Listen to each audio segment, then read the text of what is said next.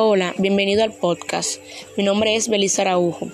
En este espacio encontrarás información sobre la misión, visión y valores institucionales de la Universidad del Caribe.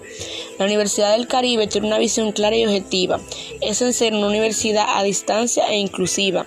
Además, ser una institución distinguida por su patrón educativo. También ser un organismo gestor de la calidad firme en su desarrollo de manera efectiva y vanguardista.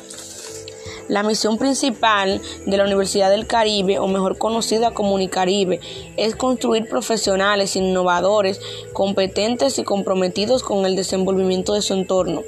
La Universidad del Caribe hace un gran énfasis en lo que son los valores institucionales, ya que es una institución que asegura la enseñanza de la calidad, liderazgo, respeto, compromiso y responsabilidad del estudiante y egresado de la universidad.